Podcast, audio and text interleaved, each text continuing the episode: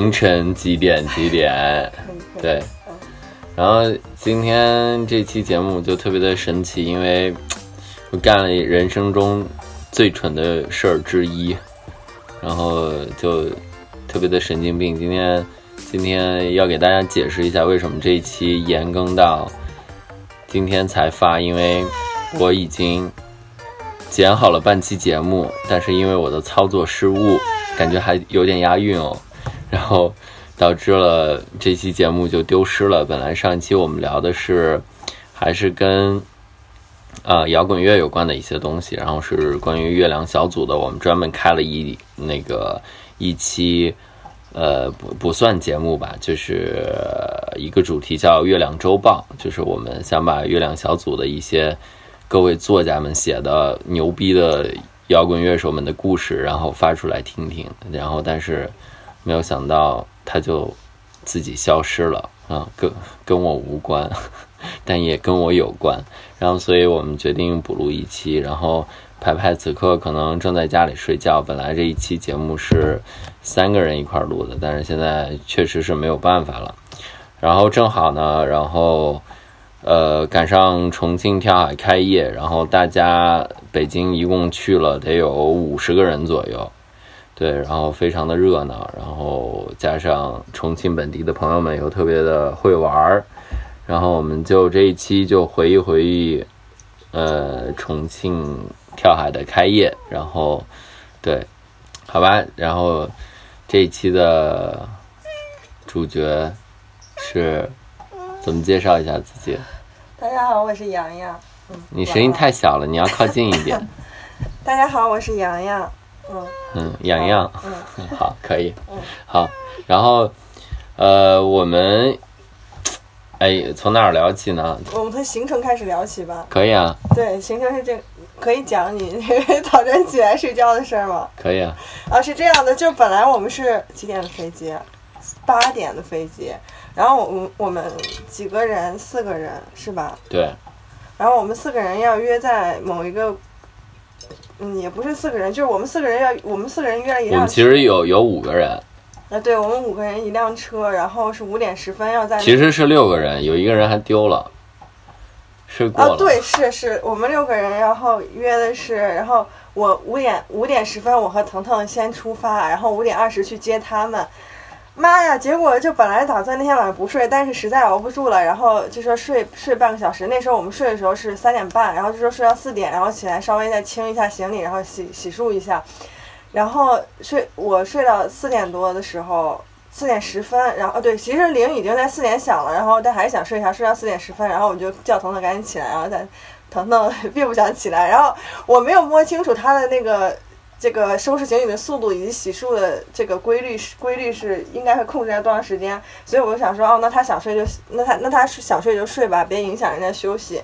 然后我一看他睡，我就觉得那我收拾速度应该也挺快的，我也睡。然后我睡到四点半的时候，我就睁眼，因为因为你毕竟心里压着一个事情，你不可能睡很久嘛。然后睡到四点半的时候，我睁眼，我就觉得太高看我了。对，我我就觉得最最最起码对我来说，我我不能再拖了。然后我就赶紧。就叫腾腾，腾腾说他还要再睡一会儿，我就说已经四点半了哦，他就说嗯，然后。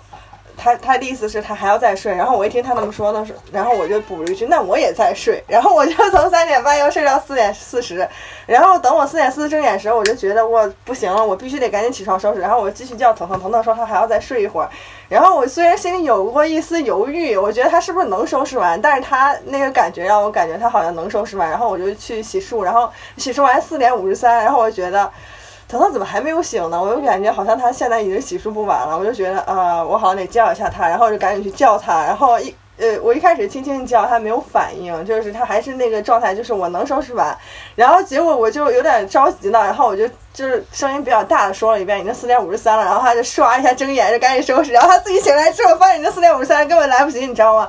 啊，反正我已经洗漱完，行李收拾好，他他就没有，他就他也洗漱，但他没有办法洗澡，然后洗澡之后是去酒店再洗的啊，然后我们的我们呃五点十分的时候还没有从那个家里出来，然后但是那那个。约的车司机已经到，他就狂给我们打电话，然后，但是那个司机还挺好，就在路口那边一直等我们。然后我们就把东西放到那个车上面，然后就去接另一波朋友。然后接到另一波朋友已经在那在那等我们了，人家没有没有，人家其实还挺巧的，就这个时间点赶的还挺巧的，因为司机其实在五点零几的时候，就在我醒来八分钟之后就给我打了电话。然后他说他已经到了，我说那 OK，我因为我约的车的时间是五点十分，我说那就麻烦你稍微等一下。然后我有自信在，感觉自己有自信在十分之十分钟之内，然后收拾好，然后出门，因为我不需要洗澡嘛。然后，然后我就出去了。然后结果呃确实晚了七分钟，但是还好司机找到了停车的地方。然后上车以后呢，因为因为我基本上就是如果这样安排。行程的话，就是比如说比我距离要更远的朋友，我不会说同一个时间让他们在路口等我之类的，我会晚晚一点时间，对。然后正好恰巧，然后刚好到那个路口，他们也刚好走到那个路口，然后呃，他们就一块上车，然后还他们还当时还说：“我操，这么准时吗？” 其实他们根本不知道我，呃，可能在二十分钟之前才醒。对对对，然后。然后本来还有一个朋友一块上车，结果他已经睡过了。但是我不想耽误大家后面的行程，因为他的飞机比我们晚半个小时，就真的也等不了他。然后就我们就呃也不算玩命的给他打电话吧，基本上打过两个电话之后呢，我就已经默认就是想让他好好认真睡觉了，对，就不想再叫他了。然后然后后来接我们本来应该六个人，最后十就。呃，就跟马迭尔家的那个 WiFi 密码一样，就是阴到三人，十到几人，然后密码是十到六人，然后我们是阴到六人，十到五人，然后我们就出发了，然后到了机场也没有误飞机，然后刚好准点赶到飞机，然后我们就坐上了去重庆的那一班早班航班，从大兴走。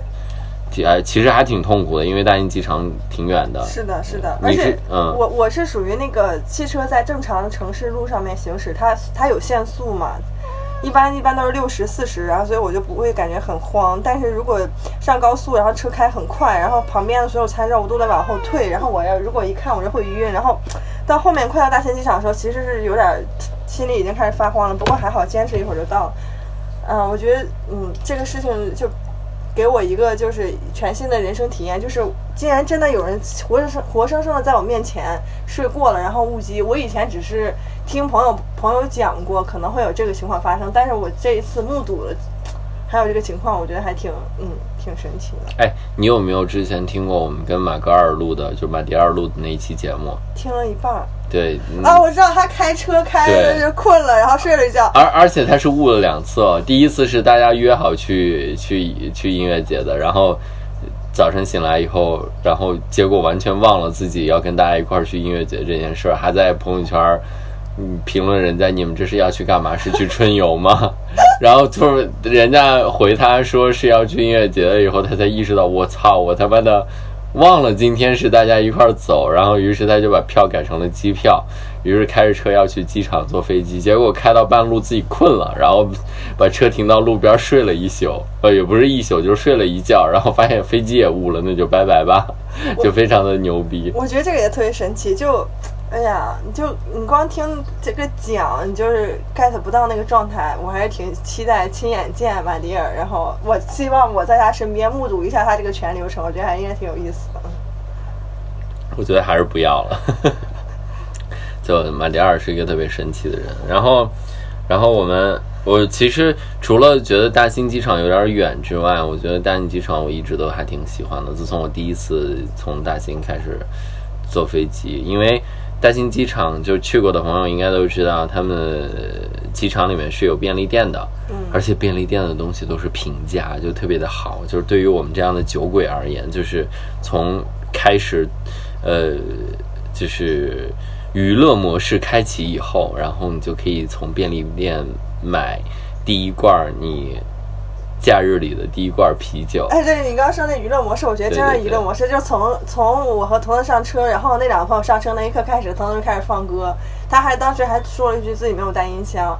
就我觉得你从你放歌那那个状态开始啊，确实是感觉大家完全进入到一个那个非常放松的那种状态，就跟平时哈工作上面那个不太一样，就感觉还挺幸福的。而且特别神奇是，彤彤他带滑板去机场，他就是那我们是周六早晨飞，然后周五晚上他拎着滑板就是从那个跳海酒馆出来，然后我说你拿着跳跳拿着滑板干什么啊？他他他之前先跟我解释他要拿滑板来机场。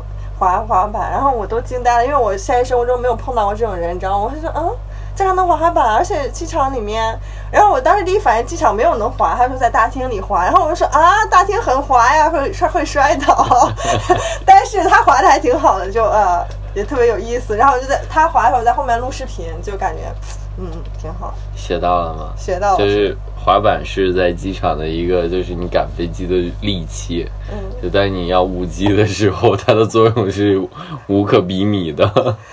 对对对。然后我们就五个人，对，应到六人，实到五人上了飞机，然后坐了两个小时四十分钟，然后落地重庆，然后早晨十一点多才。本以为落了飞机以后，我们就要参加，呃，那个。北广联队对抗重庆篮球赛的篮球赛，然后结果没想到中间还可以有两个多小时的休息时间，哇，我好开心啊！就是早晨没洗没有洗成的澡，终于可以洗成了。对对对对，就是他他他们他们篮球赛时间这么安排，就是两点半就是大部队集合，然后三点开打。我觉得我不知道这个时间是谁安排，应该是二狗安排。我觉得他这个时间安排的特别好，就他已经知道。他可能大概率猜到，就是如果三点到，就是三点大部队集合，立刻开打，绝对会有人迟到，绝对会影响大比赛。所以他留了一个半个小时的时间，我觉得还他挺了解你们的，然后安排挺好的。而且其实北京去了两拨人，有一拨人呢是随意那一帮，就是鼓楼青年文化教父啊，就是打引号，然后然后教父们是比我们稍微晚十分钟出那个出机场，对，出大厅的。然后我们本来以为我们是一块儿走的，结果教父们说不用等。然后我，但是最后我们还是坚持等了。结果真的，他们他妈跟我们不住 一个酒店，走了。然后气得我们，然后就我们就自己，然后打车，然后拼车就就回酒店了。而且我，而而且随意他是他其实是凌晨比我们早吧，三四点飞机。没有，他是有一班，就是他那一班航班，按理说他应该是要比我们早到的，应该。然后。他那一班航班被取消了，然后晚上的时候，凌晨的时候，他妈的，他们几个人还居然在那个安定门内大街的著名的蒋记三鲜烩面，然后吃面。我想这几个肯定完蛋了，而且他们当时都在我们那个共同的群里说，完了就篮球赛要割了，然后还是。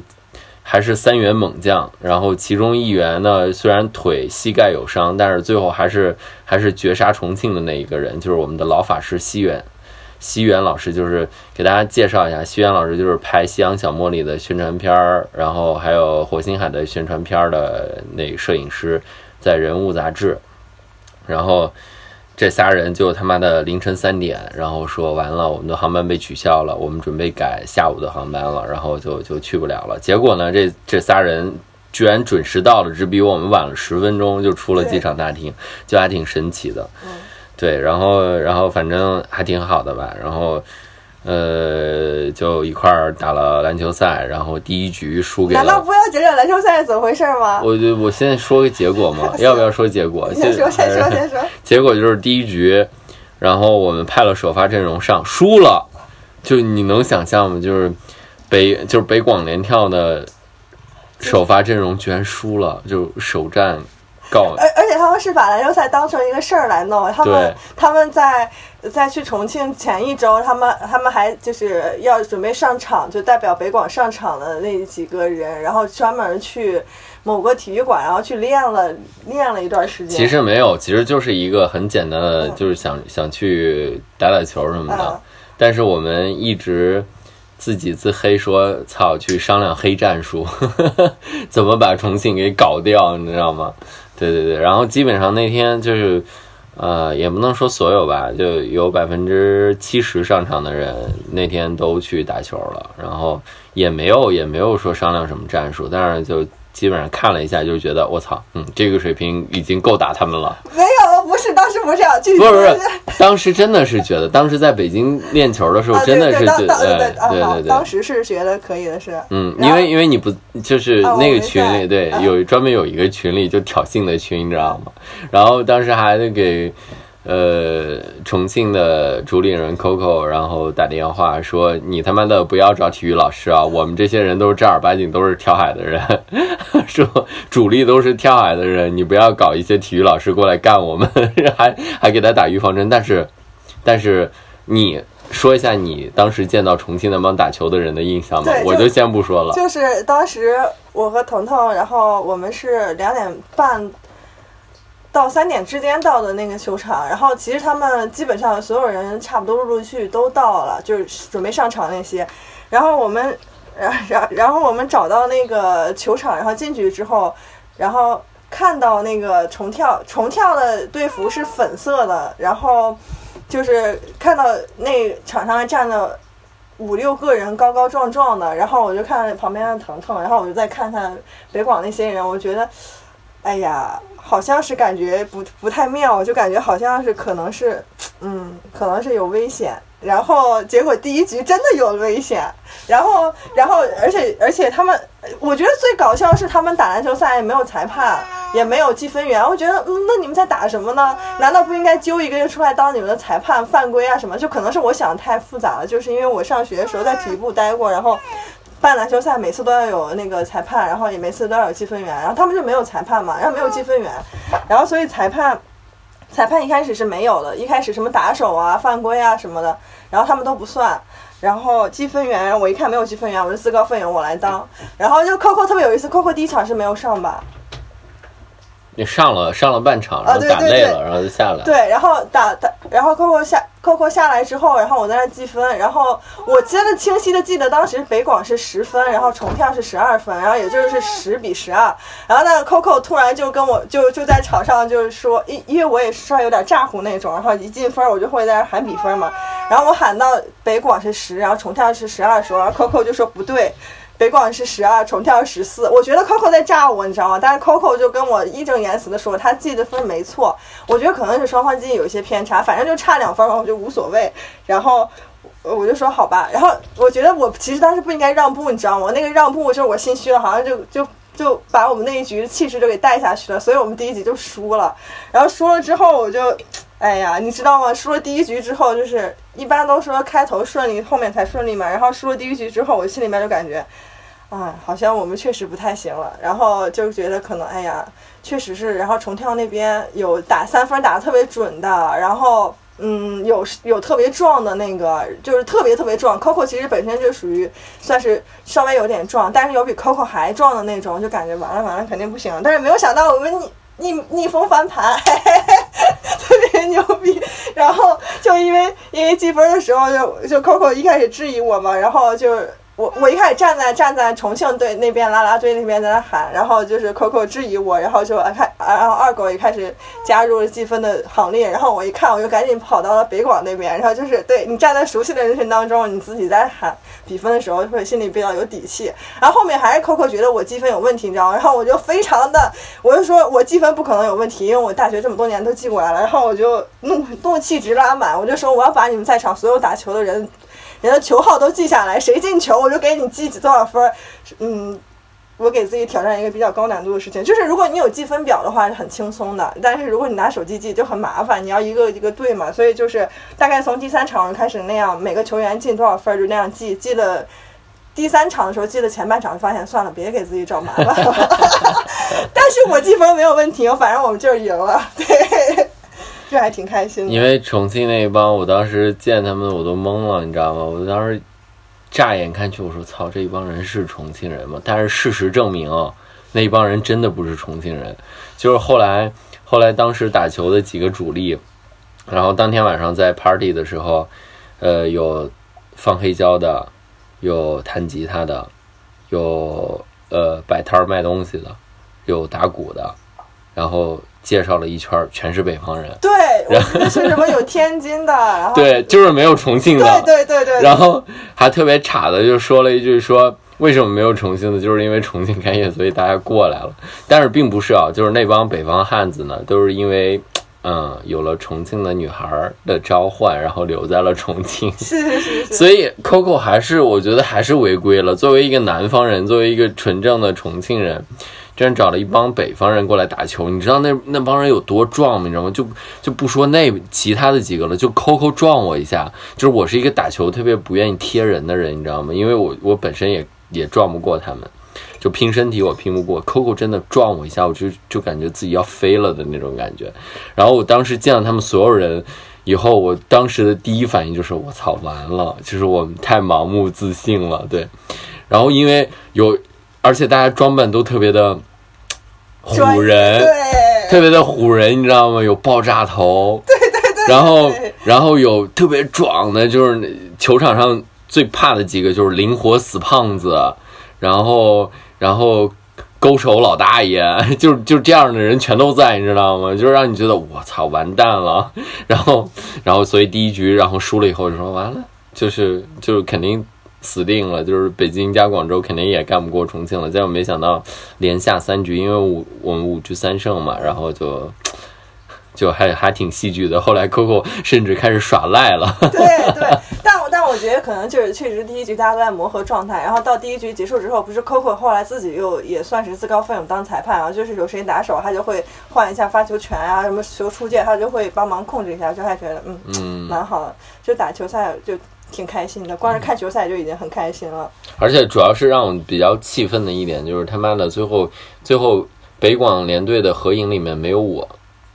主要是因为，就是一呃，其实是有腾腾的，就是所有人的合影，就是啦啦队的合影，然后球球球员的合影，然后包括场边教练，没错，这次场边教练是排排，对，然后呃，然后然后都就是都有有腾腾，然后后来腾腾要去洗一下脸，然后那个时候。就是我们所有人的拍照已经拍完了，然后就只剩球员的拍照了。然后当时腾腾没有在。然后为什么说排排是场边教练？排排其实上场了，对吧？对，因为排排其实最开始预计是不去的。对对。然后所以 Coco 那边重庆，因为其实球服都算 Coco 重跳开业送给大家的礼物，然后所以就没有做排排的球衣。然后排排就一直穿着有人跳海那件 T 恤，然后。呃，就没有球衣嘛。后来浪浪就是一直跟浪浪换球衣，然后然后上场打球。然后然后最后最后合照的时候，因为马迪尔也在嘛，然后就马迪尔这次是戴着墨镜去的嘛，然后最后合照。他的墨镜是我戴去。对对对，是淘淘帮忙把马迪尔的墨镜带过去，然后。那个马蒂尔在场边的时候拿着墨镜嘛，然后合影的时候，因为马蒂尔他没有上场，所以就球员合影的时候没有他嘛，但他把他墨镜给排排，然后让排排戴眼镜，然后就说排排是场边教练，然后排排真的跟场边教练一样，就插着手，你们你们可以看一下那个到时候那个照片，就是一开始就是排排插手，后来所有的球员都插手，就也 挺有意思的，就是就是。那个你平时看看到那种，就是比方说成功人士的，就有点类似于那种感觉吧。然后就胜利了之后插手，你会感觉我靠好傻逼。但当一群人然后赢得了一场胜利之后拍这个照片，就觉得哇好可爱哦，就还觉得。但他不是让你反感那种傻逼，而是在某一些时刻他表达出了某一某一种情绪。比方说我很开心的这种傻逼，你会觉得哦好可爱，就是因为在在正常或者是说在生活里面很少有人会去流露这样的状态，会觉得很可爱。但是我还我我我。在这儿必须得说一下，就是因为重跳那帮打球的哥们儿们，然后后来后来在真正的 party，然后也见到了，大家都特别的 peace。因为当时打完球，我不是因为合影里少了我，我就去洗脸嘛，然后就因为太热了，重庆天气就特别闷热，我特别受不了南方的天气，然后就洗了个脸。一共也就一分钟的时间嘛。等我回来的时候，大家就是所有重跳当时打球的人都拎着包就离开了。我当时还想，嗯，怎么回事？就是大家为什么都走了？然后后来晚上的时候，我才知道，就是因为因为在重跳的开业 party 上，大家都有各自的分工，对，然后有摆市集的，然后有放歌的，然后就大家都很及时的赶回去，然后去做自己要做的工作。可能他们来连就是应就是。基本上，我觉得那个时间差应该来不及洗个澡、换个衣服什么的。基本上他们就换了一身衣服，然后就晚上继续跟大家待在一块儿了。我觉得就特别感动的一点，就我觉得重庆真的到目前为止，我去过重庆那么多次，就真的没有给我失望过。而且真的重庆的朋友们都真的太太会玩了，就特别特别喜欢。所以你对重庆的感觉是什么？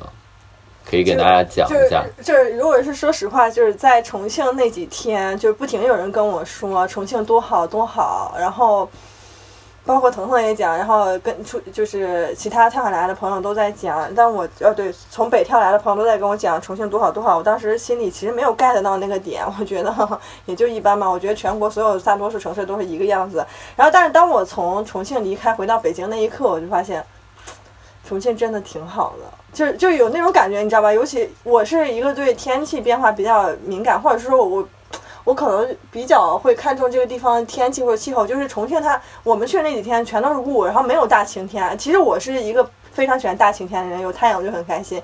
但重庆那那几天都有雾嘛，你不，但是你不会觉得很不舒服，反而你会觉得很舒服。而且你离开北京之后会想念那种感觉，你就感觉雾蒙蒙的，而且重庆的。呃，不是经常会上山下坡吗？然后，嗯，那个车司机带你上山下坡的时候，有时候还会穿到一个旁边都是很多绿化比较好的地方，你就感觉就好像你进入到了另一个世界，然后那种感觉让你感觉很幸福，你知道吗？就是你你。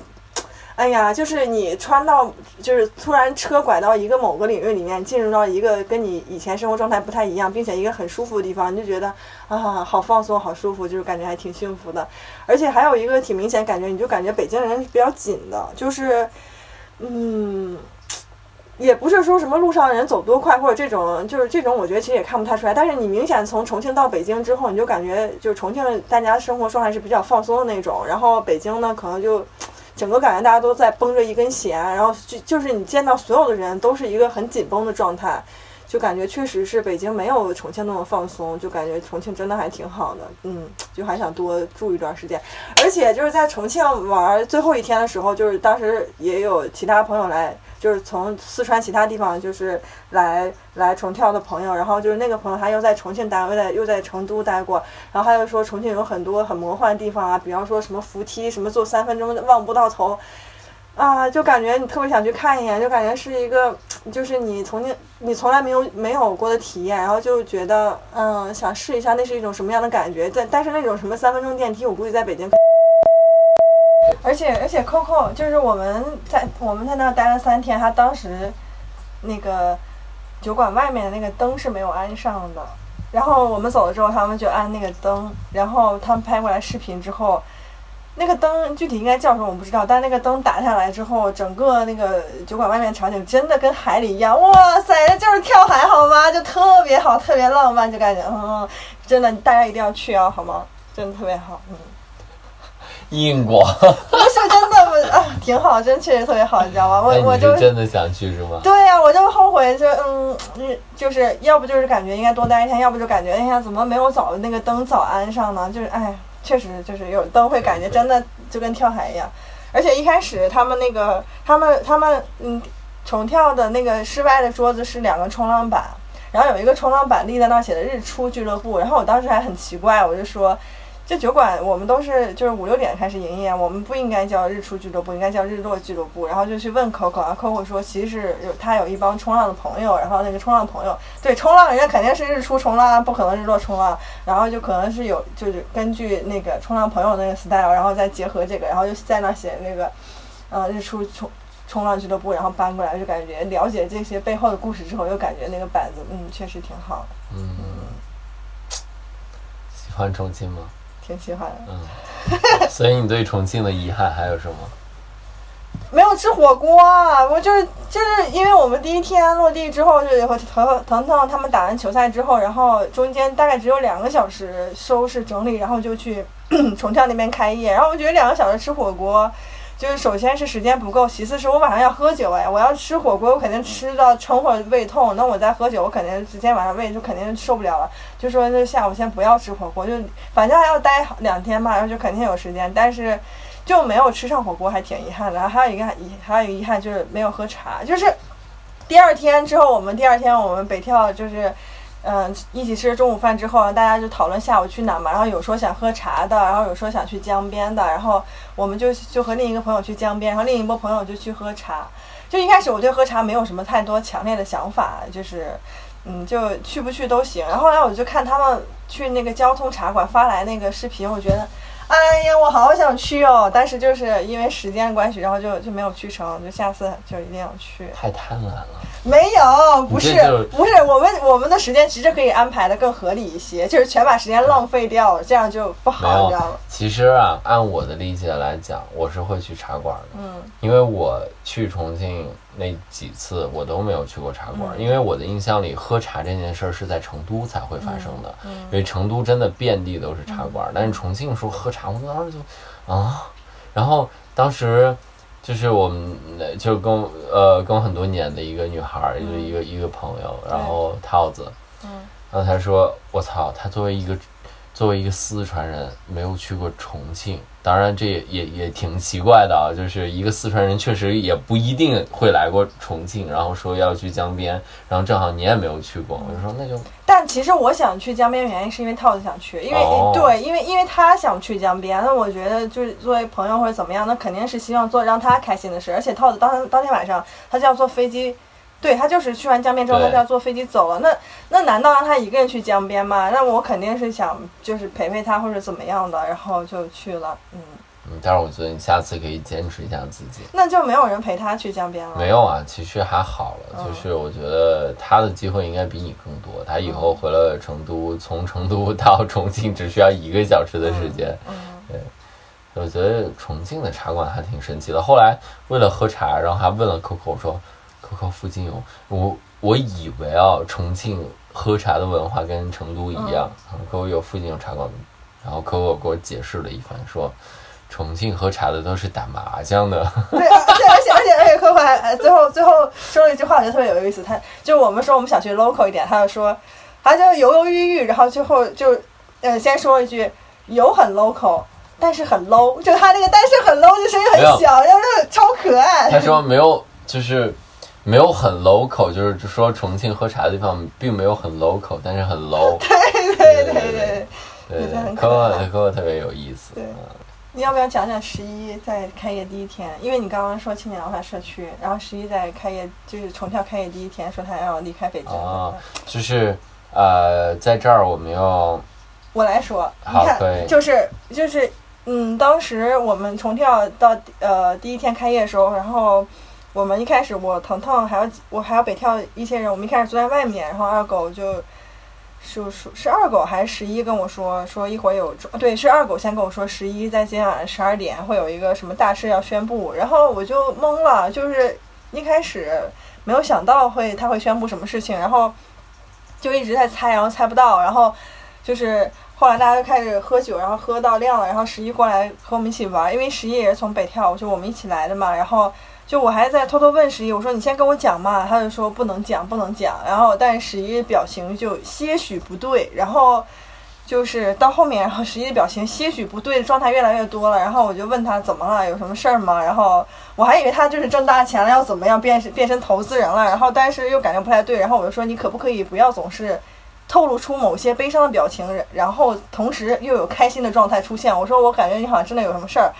然后他就呃，大概是到晚上很晚，大概是好像还不到十二点，十一点多的时候，还就他就进了内场，他就开始在里面唱歌，唱就先给第当时内场 DJ 先给他放新裤子的歌，然后放什么你要跳舞吗？然后就北跳人就基本都进去啊，跟着一起跳，然后什么的。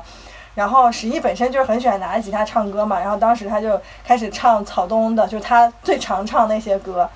然后 当时有一个有一个男生叫叉 Y，说把我拉过去，就在十一还没有说的时候，他说十一要离开北京，我当时就炸了，你知道吗？因为我觉得十一很可爱，然后我认识十一还不到一个月，然后就很喜欢他嘛，然后就很想一起玩。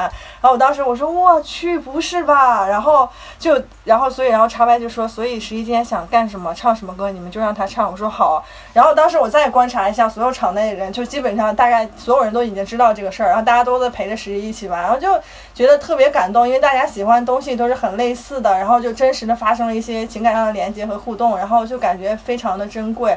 然后就是刚刚腾腾说到那个西远，他是人物记者嘛，他就不停拿着相机在拍，然后就是拍视频啊、拍照片，然后在记录。就而且西远最后也很投入，然后一直跟着十一一起唱歌，就感觉就特别好。然后就其实当时那场里面重跳人不多，因为他们可能不太清楚我们当时是处在一个什么样的状态，或者是因为什么样的事情。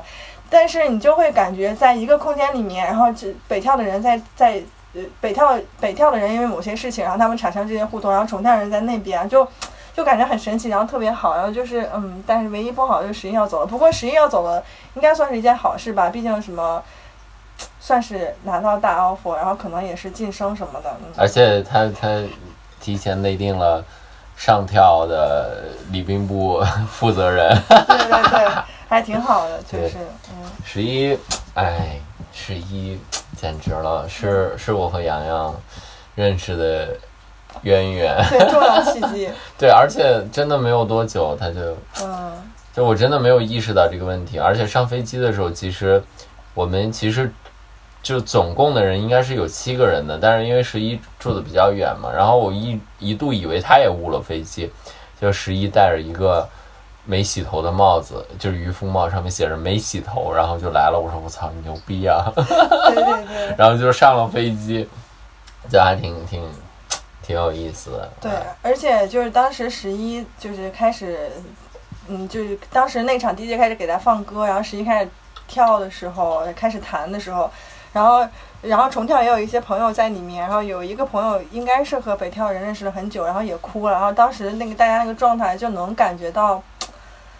嗯，就大家有一些共同的东西，然后也挺珍惜这段感觉的。然后包括套子，他后面也跟我讲了一些话，我就感觉就是这些当下当下的情绪下面很真诚的东西。然后我是很想保留记录下来，就感觉能成为我的力量什么，就感觉挺好的。确实是一个，就跳海确实是一个能让大家发生一些深度连接的地方，就感觉嗯挺幸福的。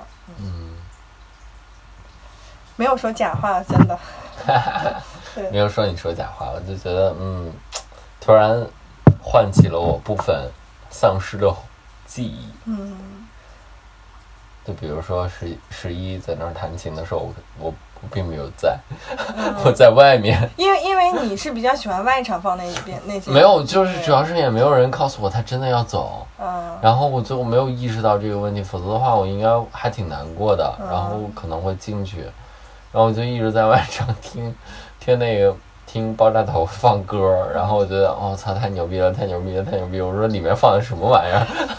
对对对 对。因为我在重跳听过，呃不是重跳，在北跳听过太多，听过太多次十一唱歌了，然后每次都查他。对，然后就是呃十一如果唱的太投入的话，然后腾腾就会把那个投影的声音开到最大，放什么金属乐的，然后就炸十一。对对对。然后然后十一和腾腾就会就会呃就腾腾站在吧台里面，然后十一坐在那个。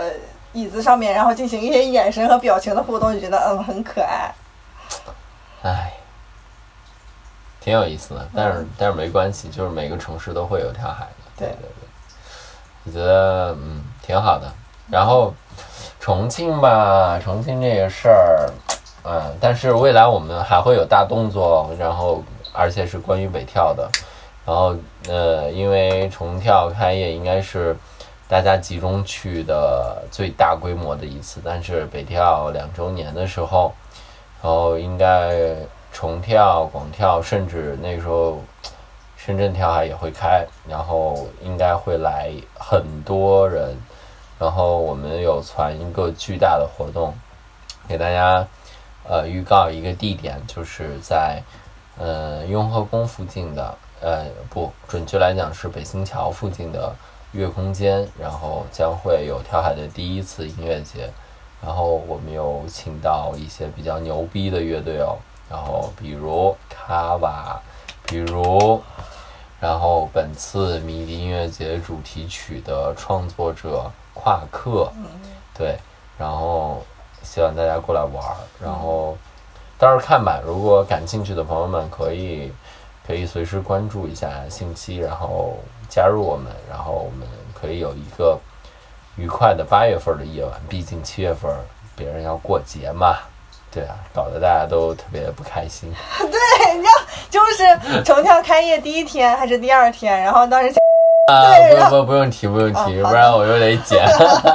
好的，觉得二狗很可爱。对对对对，然后所以吧，就是就这样，嗯，对，挺好的。然后这期电台发的时候啊、应该赶不上了，就这样吧。对，然后呃，今天呃如果如果今天能发的话，就是今天晚上会有一个暗号，如果你还在跳海的社群里，你会知道我们会在哪儿做一场野酒的 party，然后欢迎你加入，就这样。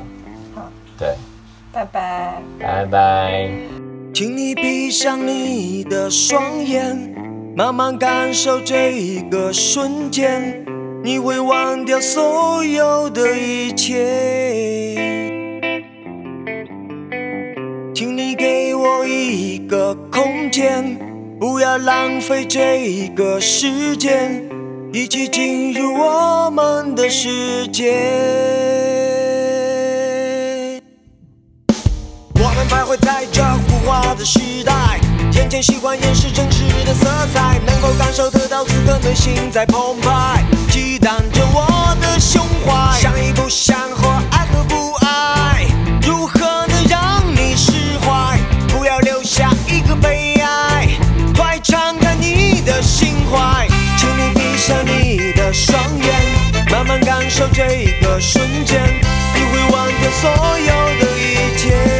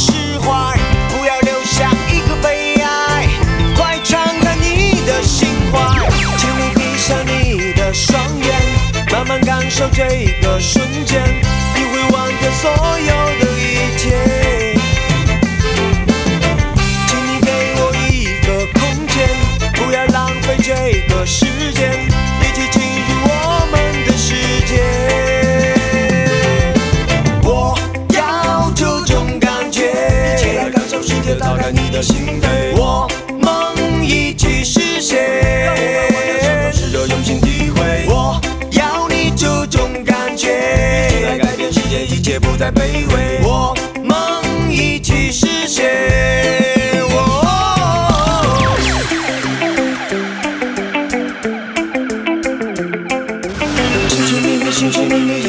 寻找，寻找一个梦境之中幻想的美好。跌跌撞撞，匆匆忙忙，不停的奔跑，却始终无法找到。时间在不知不觉不停的旋转，生命在轮回之中反复变换。我看到脸上阳光般的微笑，给你个，拥抱。